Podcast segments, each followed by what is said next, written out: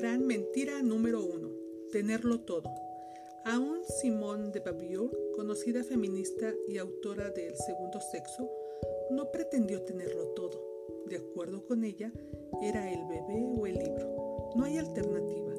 Los movimientos contemporáneos conducen a las mujeres a pensar que tienen una fuente inagotable de energía física y psíquica.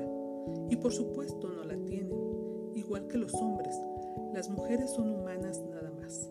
La mujer que dirige sus energías hacia el logro de una carrera brillante tendrá muy pocas ya para mejorar sus relaciones, para apoyar a su compañero y para educar a sus hijos. Sin embargo, muchas mujeres modernas devalúan su única contribución como mujeres frente a sus familias. La mujer que emplea su intelecto y sus energías apoyando a su compañero y a su familia es considerada como tonta, subdesarrollada e inadecuada de alguna manera.